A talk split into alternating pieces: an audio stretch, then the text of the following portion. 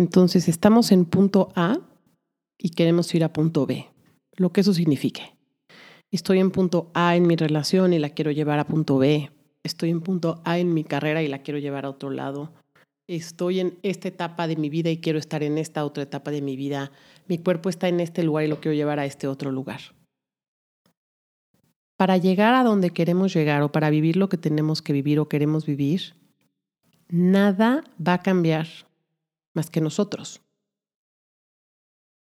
Todo ya está, la realidad ya está. Lo único que va a cambiar para que experimentemos lo que queremos experimentar somos nosotros. Entonces es interesante cómo cuando estamos en procesos de cambio, a veces lo resistimos porque queremos defender quienes hemos venido siendo. Hola, soy Daniela y esto es el Wise Advice. Lo indefendible le puse a este podcast porque estamos a veces muy casados con lo que creemos que somos. Y entonces no queremos transformarnos y no queremos ver nuestras sombras para ser quienes queremos ser. Y esto es complicado porque esto implica que lo que tiene que cambiar es el mundo. Y eso no es cierto.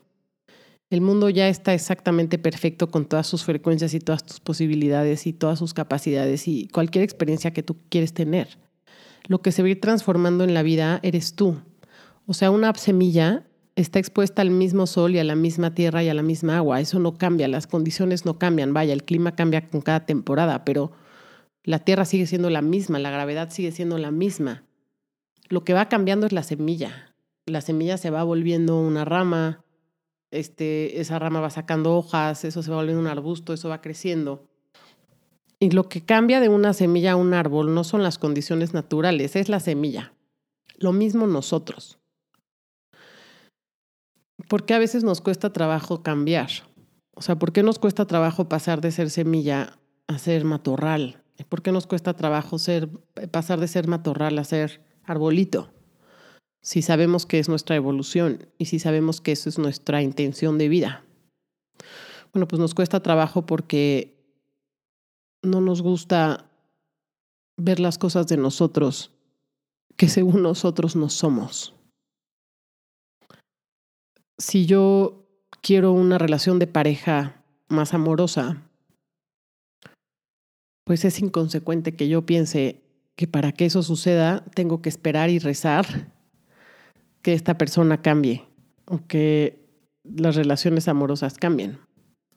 Si yo quiero una mejor relación de pareja, la que tiene que cambiar soy yo. Yo soy la que me tengo que convertir en ese alguien que tiene esa relación de pareja, ¿correcto?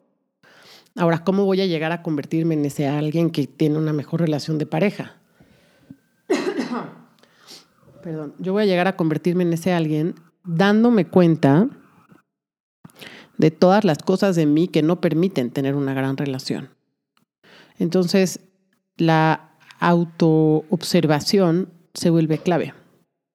Ahora, ¿por qué nos autoobservamos y no nos gusta ver en qué nos equivocamos? Yo creo que porque tratamos de defender una imagen de nosotros mismos. Tratamos de decir, no, yo soy una mujer honesta y yo soy una mujer íntegra y entonces no me gusta ver los lugares en donde soy deshonesta y donde no soy íntegra, porque esa no es quien soy yo. Entonces prefiero make the other one wrong. Entonces, por decirte algo, tu relación de pareja, quieres mejorar tu relación de pareja, pero no estás dispuesta a ver los momentos en los que estás siendo manipuladora. Y cuando te das cuenta de un momento en el que estás siendo manipuladora y o la vida te lo refleja o tu pareja te lo refleja, que tu respuesta sea defenderte. Es chistoso porque defendemos un concepto de nosotros, pero pensamos que estamos defendiéndonos a nosotros. Defendemos nuestras limitaciones. Defendemos nuestras limitaciones cuando explicamos por qué las cosas están mal como están y lo ponemos afuera.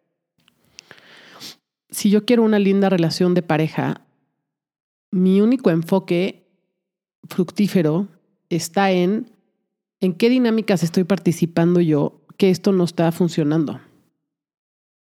Si aquí alguien que me está escuchando tiene una expareja y está pensando que su, su expareja es un canijo o es una malosa o lo hizo mal o no te dio lo que tú querías o te traicionó o no es suficiente para ti. Entonces, esas son lecciones que todavía no has aprendido de ti misma o de ti mismo. Cuando estés, si estás, ah, si estás por empezar una relación o estás buscando una relación nueva, fíjate muy bien en cómo habla la gente de sus exnovios y sus exnovias. Y tú misma y mismo, ¿qué percepción tienes de la última relación que tuviste? ¿Ya te adueñaste de todo o sigues diciendo que el problema es la otra persona? ¿O sigues pensando que el problema es el de afuera? Entonces, está la chava que odia al exmarido porque el exmarido es un no sé qué y no la respetó y no la amó y no le dio y no le no sé qué. y entonces ella se sale de la relación y luego sigue con su vida, con esta historia y la historia que se cuenta es, no, ahora sí voy a encontrar un hombre mejor. El hombre no es el que tiene que ser mejor. Tú eres la que, te tiene, que se tiene que aprender a relacionar mejor. Entre donde yo estoy y donde quiero estar, hay cinco versiones o seis o diez versiones de mí que voy a ir evolucionando hasta ser. Pero si yo estoy tratando de defenderme y de justificarme y de mantener una imagen de mí, en lugar de dejarme transformar y de notar qué partes de mí me están metiendo la pata o qué partes de mí están listas para evolucionar, entonces nunca nada va a cambiar en mi experiencia realmente, porque porque la premisa ahí es, yo estoy bien y todo tiene que cambiar y yo he sido víctima de una injusticia o de una mala decisión y entonces por eso estoy viviendo esto. Entonces, pues ahí hay cero poder de, de creación, ahí hay cero empoderamiento, ahí hay cero ownership de lo que está pasando. Una mejor conversación mental sería a esta expareja que tan mal me cae. Esto que tanto me chocó que hacía, ¿cómo participé yo? Entonces, por decirte algo. No, pues es que mi ex marido no le, no le gustaba interesarse en nada de las cosas que me interesaban a mí. O a mi ex marido no le importaba probar cosas nuevas y para mí probar cosas nuevas era muy importante. Entonces, ¿cuál es la realización? ¿Tengo que encontrarme a alguien que le guste probar cosas nuevas? Pues no, la realización es ¿Qué parte de mí se resistía a eso y por qué? ¿Y qué sentía? ¿Y por qué lo hacía a él responsable de eso? ¿Y cómo puedo yo liberar a la otra persona de hacer lo que yo quiero hacer para tener una relación bonita? A ver, este, ese ejemplo estuvo un poquito flojón, pero supongamos que yo quiero cantar en el Auditorio Nacional yo sé que lo que tiene que cambiar entre mí hoy y el día que cante el Auditorio Nacional soy yo. O sea, el instrumento que va a cambiar en ese proceso soy yo. No va a cambiar la industria de la música, no va a cambiar eh, el Auditorio Nacional, no va a cambiar eh, la música como estructura. Voy a cambiar yo. Yo voy a observar qué puedo mejorar y qué puedo mejorar y qué puedo mejorar y qué puedo mejorar, o qué tengo que actualizar y qué tengo que actualizar y qué tengo que actualizar para llegar a ese lugar. Esa mentalidad es la, mentalidad de la gente que llega a ser árbol y lo reconoce y, que llega a cumplir todos sus sueños. Esa es la mentalidad de la gente que, que logra lo que quiere. La mentalidad de la gente que no logra lo que quiere o que no puede recibir lo que quiere es la mentalidad de la gente que cree que el mundo exterior tiene que cambiar. Es la mentalidad de la gente que cree que ellos están bien y que la contraparte está mal. Entonces, a ver, pensando en esa persona que te cae tan gorda en este momento, puede ser alguien que esté cerca de ti, pueden ser tus hijos, tu expareja, tus papás, tus colaboradores, tus socios, tus jefes, tus amigos, quien sea, alguien que te esté cayendo pésimo y que tú estés seguro que una característica de ellos está mal. No, pues lo que pasa es que mi mamá es una controladora. No, pues lo que pasa es que mi papá es un no sé qué. No, lo que pasa es que mi vecina es una no sé qué. Escoge una de esas ahorita en tu mente, una de esas personas, y piensa en eso que tú dices que la persona está haciendo mal. Ok. Ahora mi pregunta es, ¿qué estás haciendo tú igual que esa persona, ya sea en esa relación o en otra? Y sobre todo, ¿qué beneficio estás recibiendo de esa historia que te estás contando?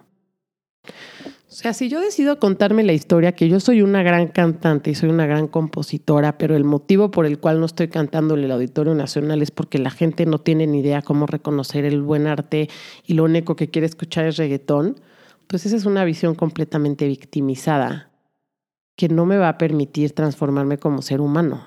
Y es muy cómodo, porque entonces yo ahí no tengo que responsabilizarme de nada de mí y no tengo que voltear a ver nada de mí pero si yo asumo que entre donde estoy y donde quiero ir, la única que debe de transformarse soy yo, entonces puedo asumir que las cosas que tienen que cambiar están adentro de mi percepción, 100%. Y de nada sirve que yo me pase en conversaciones y en guerras en contra de la industria musical diciendo que por qué, que sí. De nada sirve, solo me limita. Entonces, hablando del tema de relaciones, ¿a cuánta gente estás criticando? ¿Qué tan duro criticas a tu ex? ¿Qué tanta responsabilidad le estás dando a las demás personas en tus relaciones del tipo de relación que estás teniendo? ¿Y cómo puedes empezar a voltear esa responsabilidad hacia ti? ¿Cómo puedes empezar a notar que lo que tú criticas en los otros lo estás haciendo porque no quieres ver tu propia sombra? No, no estoy diciendo que todos son unas blancas palomitas menos tú. Para nada.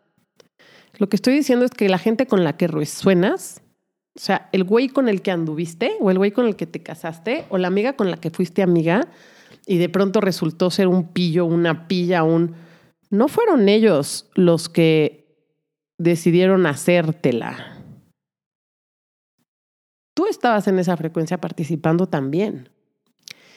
Y si sigues pensando que el otro te lo hizo, entonces no has abandonado esa frecuencia. ¿Y qué crees? Te vas a volver a poner ahí. Si yo estoy en una relación en donde me están pegando, por decirles, y pegando, pegando con puños, pegando con palabras, eh, de alguna manera esto es una relación que es abusiva. Y yo en ese momento decido saludablemente abandonar la relación yo me voy de la relación y probablemente mis primeros meses después esté muy enojada con la persona, pero llegará un momento en el que tendré que adueñarme de por qué yo escogí esa relación y qué me beneficiaba a mí de estar involucrada en esa relación y qué de esa relación me atrajo, qué de esa persona me atrajo y qué de esa persona me hizo quedarme ahí. Si yo no hago ese proceso, de entender cómo yo fui partícipe 100% de esa relación y no solamente partícipe, sino que era la relación perfecta para mí. Yo era el igual de ese ser humano. Hasta que no acepte eso, yo voy a seguir diciendo que el problema es que esa persona es mala. Ay, es que es este, esta cosa que está tan de moda que yo no sé si es fructífero o no, pero esta cosa que está tan de moda de decir es que los narcisistas. A ver, sí, claro que hay trastornos de personalidad y, yo no soy psiquiatra y, y no es mi área de interés porque yo tengo otro enfoque, pero qué fácil es soltar la responsabilidad diciendo que el otro es un narcisista. No saben cuántas amigas tengo que dicen que sus ex esposos son narcisistas. Y entonces con eso se liberan de toda responsabilidad de lo que ellas tienen que aprender en esa relación pasada, porque claro, si tu ex marido es un narcisista, entonces ya nada es tu culpa. Si tu ex marido es un maloso, pues ya nada es tu culpa. Si tu ex esposa es una histérica, entonces ya nada es tu culpa. A ver, culpa es una palabra muy fuerte. Ya no es tu responsabilidad. Villanizar al otro es una gran manera para entregar tu poder y es una gran manera para mm, quedarte en donde estás hasta que tú no recibas ese oso moment, ese regalo de entender por qué estuviste en esa dinámica, entonces la vas a repetir. Y no estoy queriendo decir que te tienes que clavar 25 años en entender por qué estuviste metido en esa dinámica. A ver, es la dinámica que te está molestando hoy. ¿Qué dinámica te está molestando hoy? ¿Tu dinámica con tu exmarido? ¿Tu dinámica con tu papá? ¿Tu dinámica con tu mamá? ¿Tu dinámica con tus amigas? ¿Qué dinámica te está molestando hoy? ¿Estás villanizando a uno de ellos? Seguramente. Y si los estás villanizando, es porque estás defendiendo lo indefendible. ¿Qué quiero decir? Estás defendiendo un aspecto de tu personalidad que ya no necesitas. Si yo defiendo lo que yo era, ayer, antier, hace un año, y lo que estoy siendo hoy, si lo defiendo a capa y espada, entonces no voy a poder convertirme y crecer. Es como si yo voy a mi clase de canto y me dice mi maestro, oye, tienes que apoyar mejor la voz cuando hagas notas altas. Y si yo quiero defender lo indefendible, que es que yo soy una persona que apoya perfecto la voz, entonces no voy a poder tener espacio para transformación lo mismo en todo lo demás. Si mi negocio no pegó, si no me están pagando lo que quiero, si no estoy en una carrera fulfilling, si mi socio me robó una lana, si las ventas no están subiendo, ¿qué de mí, qué de mí he de transformar? Nunca. La pregunta es, ¿qué tiene que transformar el otro? Nunca. Jamás, jamás, jamás, porque el otro además solamente está reaccionando a ti. Y, lo que el otro viva, pues no que no nos importe, porque claro que nos importa. O sea, a ver, somos seres humanos conectados y, cuando a mi hija algo le duele, a mí me duele. Cuando a mi novio algo le duele, a mí me, me gustaría que no. Pero realmente yo no puedo hacer nada para cambiar al otro. Y el otro solamente está presentándose en mi experiencia como yo lo permito y lo percibo. Entonces, todos estos, como que aparte es chistoso, porque entonces tenemos estas conversaciones y decimos, ok, sí, sí es cierto, sí es cierto, yo soy responsable de todo, vaya, entendí. Luego pasan 20 minutos y ya estás otra vez villanizando a alguien más. Y ya estás otra vez diciendo, no, es que él es por su culpa y porque no sé qué y porque no sé cuánto, y el problema es el gobierno, y el problema es la industria, y el problema son los no sé qué, y el problema es la economía. Entonces ya nos regresamos otra vez a este espacio de, de, de, de blame, cuando digo que no puedes defender lo indefendible es, nunca les ha pasado que están en una conversación con alguien y esa persona es muy honesta y, clara y transparente y les pone un estate muy veloz y les dice cosas como, oye, no me hagas responsable de tu felicidad o oye, eso que estás diciendo suena un poco manipulador. En esos momentos tú tienes la oportunidad de aprovechar el tesoro de tener a alguien realmente honesto cerca de ti y realmente claro y decir, wow, qué tesoro. Me estoy dando cuenta que en este momento me comporto de esta manera. Sí, sí tiene razón. Sí estoy siendo un poco manipuladora. ¿Por qué? ¿Por qué estoy siendo manipuladora en este momento? Y entonces ahí va el foco hacia adentro. Entonces dices, claro, estoy siendo manipuladora porque tengo miedo. Y porque tengo miedo quiero manipular las cosas porque siento que si no las manipulo algo malo va a pasar. Ok, ¿cuál es mi miedo? Y así, y así vas deshilando, pero es un proceso interno. Si por lo opuesto me dice esta persona súper honesta con la que estoy hablando, me dice, oye, te estás comportando un poco manipulador en este momento y yo quiero defenderlo y lo indefendible y quiero defender mi comportamiento y justificarlo, entonces va a empezar un rant de una hora de mi parte explicándole cómo no soy manipuladora y cómo se atreve a decirme manipuladora y por qué me dice esas cosas y, y nos ofendemos. Cuando algo te ofende, cuando algo que alguien dice te parece ofensivo hacia ti, ahí hay mucha información. Cuando algo te ofende es porque te tocó un nervio de algo que no tienes claro. Porque si a mí ahorita te me acercas y me dices, oye, ¿tienes el pelo lacio? Pues por supuesto que no me voy a ofender, porque pues yo tengo muy claro que tengo el pelo chino. Entonces, pues nada, voy a pensar, ah, pues esta persona simplemente no sé, pensaré que es tema de su perspectiva cómo me está percibiendo. Pero si alguien llega y me dice, oye, yo creo que eres un poco autoritaria, uff, eso sí me va a ofender, porque va a haber algo adentro de mí que diga, no, pues sí es cierto, sí soy, y no me gusta hacerlo y lo voy a querer defender. Entonces, todo lo que nos ofende sobre todo en las conversaciones con nuestras parejas y con nuestros amigos y las conversaciones reales, o sea, no las conversaciones reales, hay muchas conversaciones reales, las conversaciones confrontativas que tienen que ver con las estructuras de las relaciones, esas conversaciones. Cuando en esas conversaciones nosotros nos sentimos con la necesidad de defender y defender y defender y defender, es porque hay mucho de verdad en esa información que nos están dando. Y si yo trato de defender a la parte manipuladora mía o a la parte autoritaria mía, que además todas vienen de una herida, ¿eh? O sea, nadie es que nadie se levanta y piensa, hoy quiero joder. O sea, no creo, no sé, no conozco según yo a ninguno de esos seres humanos que se levante y dice, hoy conscientemente quiero joder. Todas estas actitudes que tomamos como la manipulación, la mentira, este, la, crítica, el juicio, vienen de un lugar muy suave, vienen de un lugar muy herido, vienen de un lugar con miedo, vienen de un lugar de dolor. Entonces, en estas conversaciones profundas que tenemos confrontativas sobre las relaciones, si yo me empiezo a ofender de ciertas cosas, yo en ese momento tengo la opción, ofenderme y defender lo indefendible y defender mis limitaciones y defender las cosas que me están deteniendo o escuchar y si tengo una reacción emocional de ofensa, hay algo de información ahí para mí, hay algo que yo ya puedo trascender. Si a mí me ofende que me digas mentirosa, probablemente es porque hay una parte de mí que está mintiendo. Si a mí me ofende que me digas manipuladora, probablemente hay una parte de mí que está manipulando. ¿Por qué queremos defendernos? Mm, porque creemos, uno, que no está bien tener quote unquote sombras. O sea, porque creemos que tenemos que ser María Mercedes, que tenemos que ser la buena, buenísima, y que, y que si yo soy una persona buena, yo no debo de ser mentirosa, y que si yo soy una persona buena, yo no debo de ser manipuladora. Entonces, hay una falta ahí de entendimiento sobre la naturaleza humana, que es cuando el humano se siente desempoderado, ocupa acciones lejos del amor. Punto y se acabó. Y todos nos sentimos desempoderados en diferentes áreas y este es un proceso. Yo espero que a mis 80 años pues, no me ofenda nada, pero quién sabe. Veamos cómo va mi, mi disciplina en esta vida. Entonces,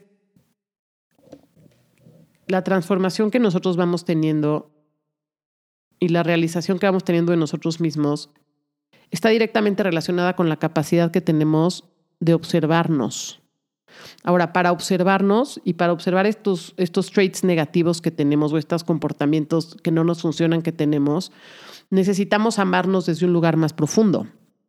Amarnos desde un lugar más allá de nuestras actitudes o de nuestras decisiones.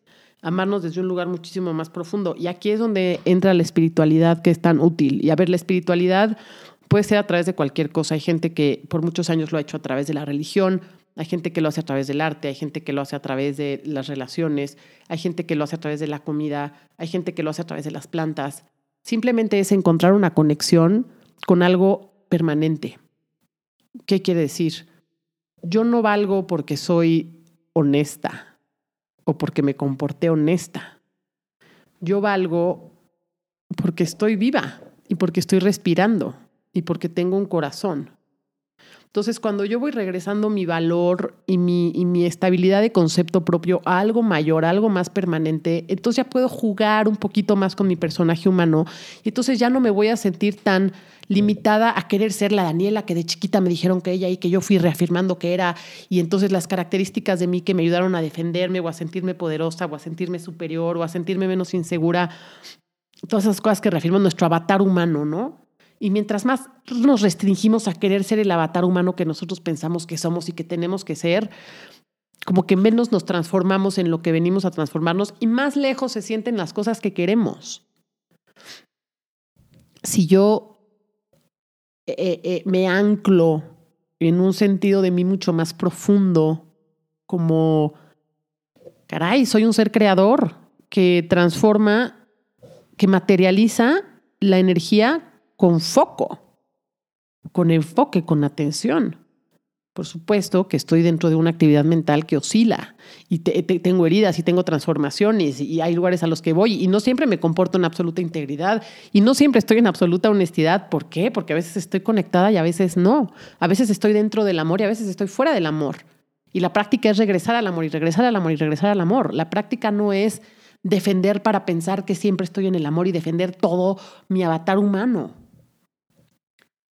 seguro tienen alguien cerca que siempre defiende su avatar humano y que le cuesta mucho trabajo aceptar sus errores y le cuesta mucho trabajo em, recibir información que la transforme. Y esta gente normalmente su vida es muy cíclica. Su vida se repite y se repite y se repite. Entonces la mujer que sigue enojada con el exmarido pues, se va a encontrar con otro que también la va a defraudar. Y luego se va a encontrar con otro que también la va a defraudar, porque bajo su concepto, ella sigue entregándole a lo de afuera. Y ella no se quiere transformar.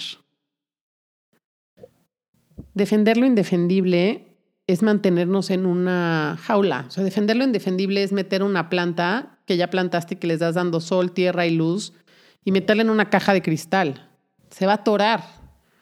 Defender lo que nos ofende. No, yo no soy así, porque tú fuiste el que fuiste así, porque yo soy lo máximo, porque tú no sé qué, y porque tú no sé qué. Y claro que no, y yo no hice esto, y yo no hice el otro. Estas acciones de defender lo indefendible, de defender nuestros personajes y nuestros avatares, son lo que nos mantienen lejos de nuestras transformaciones. Todos queremos dar fruto. Es nuestro impulso. Todos queremos contribuir, todos queremos eh, vivir en abundancia, queremos subir el valor del espacio en donde estamos y queremos autonomía. Esa es nuestra tendencia. Ahora, estas no son cosas que se nos dan, no, no, a mí, a mí no se me fue dado eh, la disciplina, ¿no? A nadie se le es dada la disciplina, a nadie se le es dado eh, la congruencia. Esas son cosas que se practican y que se deciden y que se ejercen. Entonces, cada vez que yo decido poner la responsabilidad de lo que está pasando en mis relaciones en el otro, Claro, yo corté con ella porque ella, yo corté con él porque él. Cada vez que estamos haciendo eso, estamos dándole el mismo círculo a la vuelta a la manzana. Estamos tropezando de nuevo y con la misma piedra. Un lindo ejercicio que les recomiendo hacer es, hagan una lista de las cinco relaciones que más trabajo les ha costado y con las cuales aún guarden algún cierto, de, algún cierto grado de rencor o algún cierto grado de no sé, resentimiento. Y apunten una frase al lado de esa persona de por qué esa relación estuvo como estuvo. Honesto, ¿eh? Honesto lo que creen. No, no, no traten de defender lo indefendible en este momento. Sean honestos con ustedes mismos. Entonces, por decirte algo. Mm, Chuchito Pérez. La relación con Chuchito Pérez fracasó porque él era un hijo de la fregada. Bueno, ¿qué crees? Te vas a volver a encontrar a Chuchito Pérez 150 veces en la vida hasta que ese renglón lo cambies. Por algo como, mm, mi relación con Chuchito Pérez fue de esta manera porque yo, chaca, chaca, chaca, chaca, porque yo, chaca, chaca, chaca, chaca. Porque te voy a decir que el momento en el que te das cuenta cómo es que tú fuiste el que causó esa situación, entonces puedes ya no volver a causarla y puedes perdonarte y puedes entenderte y puedes saber qué partes suaves, débiles, heridas de ti a veces toman el control de tus decisiones y de tus acciones. Si yo me rehuso a crecer, si yo me rehuso a responsabilizarme y me rehuso a ver qué comportamientos míos están generando las dinámicas en mis relaciones, entonces me voy a topar con pura gente igual que yo. Y muy probablemente nuestras relaciones sean aburridas, en el sentido de que vamos a llegar a un punto en el que vamos a decir, ¿ves? Claro, yo lo sabía, todos son iguales. Tengo una amiga que siempre se encuentra a los novios que le pintan el cuerno. Siempre, siempre, siempre, siempre y anda con ellos un rato y está feliz y de pronto de un año o dos años después resulta que pues, él tenía otra novia o que whatever. O que tenía un amante o que no sé qué y que la fregada o que seguía viendo a la ex esposa. Y cuando tú platicas con ella, en ningún momento ella te dice nada de cómo ella tuvo que ver. Es más, ni siquiera se ha dado cuenta que ella es idéntica, que ella también hace eso, que ella también deja sus velitas prendidas. Ni siquiera se ha dado cuenta. ¿Por qué? porque el recurso al que acude cada vez que le pintan el cuerno es claro, güey, es que los pinches hombres, es que esta es su biología, es que los hombres son unos malos y es que los hombres no son leales y los hombres no son honestos. ¿Y qué creen? Pues esos son los hombres que se van a encontrar toda su vida. Es una pena que queramos defender lo indefendible porque es una concepción errónea completamente de quiénes somos. Yo no puedo ser árbol sin haber sido semilla y sin haber sido mata, no puedo. Y yo no puedo ser honesta sin haber sido deshonesta. Y yo no puedo ser íntegra sin haber sido incongruente. Y yo no puedo ser poderosa sin haber sido débil. No se puede. Mi, mi hija no va a aprender a relacionarse hasta que aprenda a cómo no relacionarse. ¿No? prueba y error, prueba y error, prueba y error. La diferencia de alguien que sabe que la vida es una prueba y error es que esa persona está en constante evolución. Y la persona que se siente limitada a tener que defender lo indefendible todo el tiempo y no equivocarse y no ser nunca la mala y no haber sido nunca la que la regó y no haber sido nunca la que... Ah, a esa persona le va a costar mucho más trabajo cambiar su situación de vida y le va a costar mucho más trabajo evolucionar. Ahora, cuando yo digo cambiar tu situación de vida, yo no estoy diciendo que quieras cambiar tu situación de vida porque tu vida esté mal. Cero. Simplemente la naturaleza de nuestra experiencia humana es la expansión. Y siempre va a haber algo que quieres que no tienes y algo que querías que ya tienes. Siempre, siempre. Si no, si no fuéramos otra cosa, si no fuéramos plantas, si no lo somos, somos humanos. Somos humanos con deseos y con capacidad creativa. Y los deseos es lo que nos mantiene en expansión constante. Los budistas dicen que el deseo es el origen de todo el sufrimiento. Y yo no creo. Yo creo que el origen de todo el sufrimiento es pensar que tu deseo es algo separado de ti y que tu deseo no está en tus manos. En lugar de entender el deseo como un ciclo natural de creación. No, me puedo, no puedo comer si no me da hambre, no puedo tomar agua si no me da sed, no puedo dormir si no me cansé durante el día. No puedo apreciar la presencia de alguien si no siento también su ausencia. Entonces, desear no está mal, no tiene que estar mal tu vida para que quieras otra vida. Es tu estado natural, estar constantemente creando más y evolucionando más. Y entonces por eso el estado natural de nuestra vida también es ir volviéndonos cada vez humanos más capaces, responsables, íntegros, auténticos, elocuentes, compasivos, amorosos. Cuando tratamos de defender las partes de nosotros que actúan desde algún lugar fuera del amor, que es el miedo, ¿no? El miedo es lo opuesto al amor. Si tratamos de defender los fragmentos de nosotros que actúan desde el miedo, estamos defendiendo al miedo. Tú no eres los comportamientos que tienes. Tú no eres el tren mental que te estás contando. Tú eres quien observa esas conversaciones mentales. Tú eres quien observa esta transición. Sería imposible pensar que la sabiduría que yo tenía a los cinco años es la misma.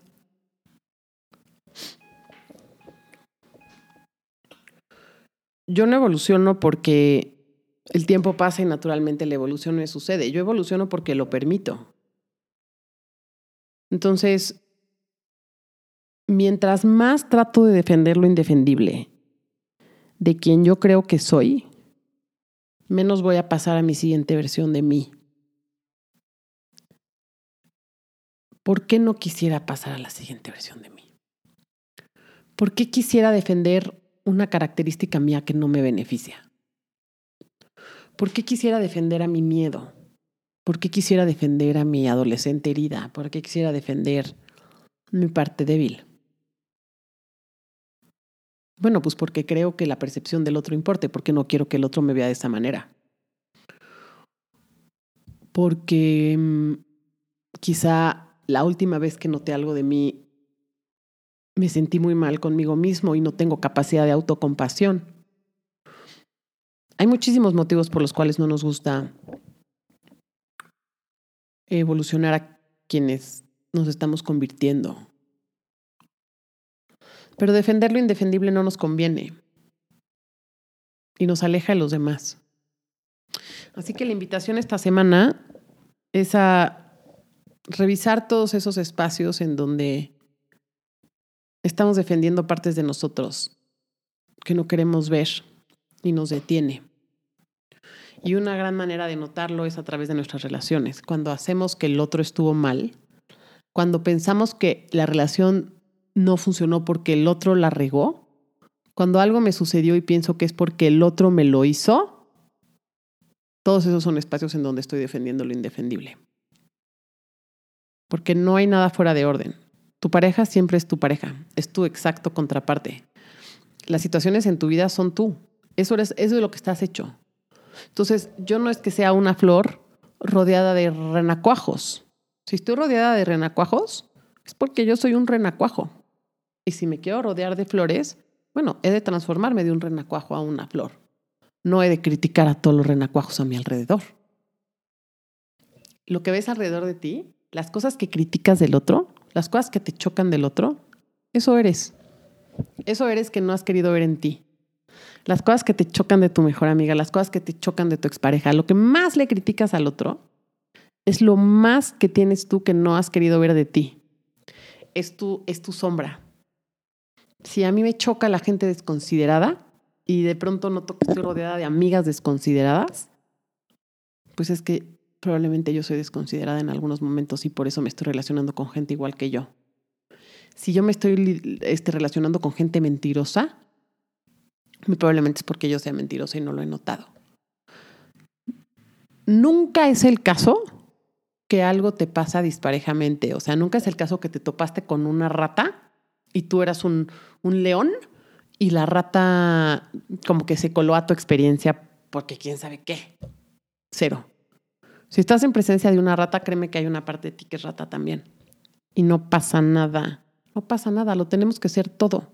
Eso es lo que dice el tarot llega el loco y se convierte en el mundo y primero le atraviesa todo, porque el loco, es, que es el, principal arquetipo del tarot, da esta, da esta vuelta al círculo. Y el mundo es el mismo lugar que el loco, o sea, el loco es el bebé y el mundo es el viejito, digamos. Están en el mismo lugar, en el origen y en el final, pero ya les atravesó toda la vida. Ya pasaron por el diablo, ya pasaron por el, por el priestess, ya pasaron por todos los arquetipos.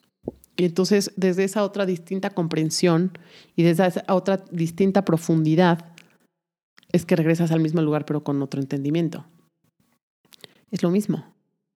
No, no vas a poder llegar a ser quien quieres ser si no primero aceptas todas las partes de ti que están evolucionando y creciendo.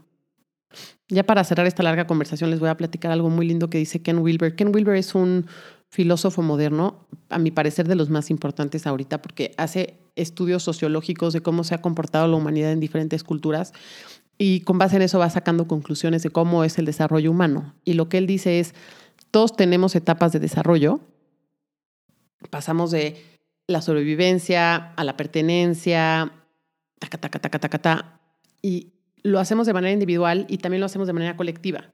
Entonces, por decirte algo, si tú tienes un trauma muy fuerte en tu época de pertenencia, ese fragmento de ti se va a quedar atorado en esa etapa y no va a desarrollarse a la siguiente etapa. Entonces, por eso hay países que siguen, eso es lo que dice Ken Wilber, porque por eso hay países que siguen en guerra, por eso hay países que están tan desarrollados, porque colectivamente tienen heridas en diferentes áreas de su desarrollo. Y la humanidad va pasando de evolución. Entonces pasamos, por ejemplo, del individualismo a la conciencia colectiva, a la conciencia ambiental. Cuando pasamos del individualismo a la conciencia colectiva, se abolió la esclavitud, por decir, o sea, cambian, pasan cambios estructurales muy fuertes. Y yo cuando tomé este curso con él, que fue hace 15 años, él decía, estamos en el brink de una transformación de conciencia la más grande que hemos visto en la historia de la humanidad. ¿Por qué? Porque es la primera vez que la conciencia se da cuenta que nada de lo que vivió antes estuvo mal. Todos los cambios de conciencia han penduleado de un lugar al otro, de este está mal, este está mal, igual que las corrientes del arte, van de un lado al otro, casi que contraponiéndose.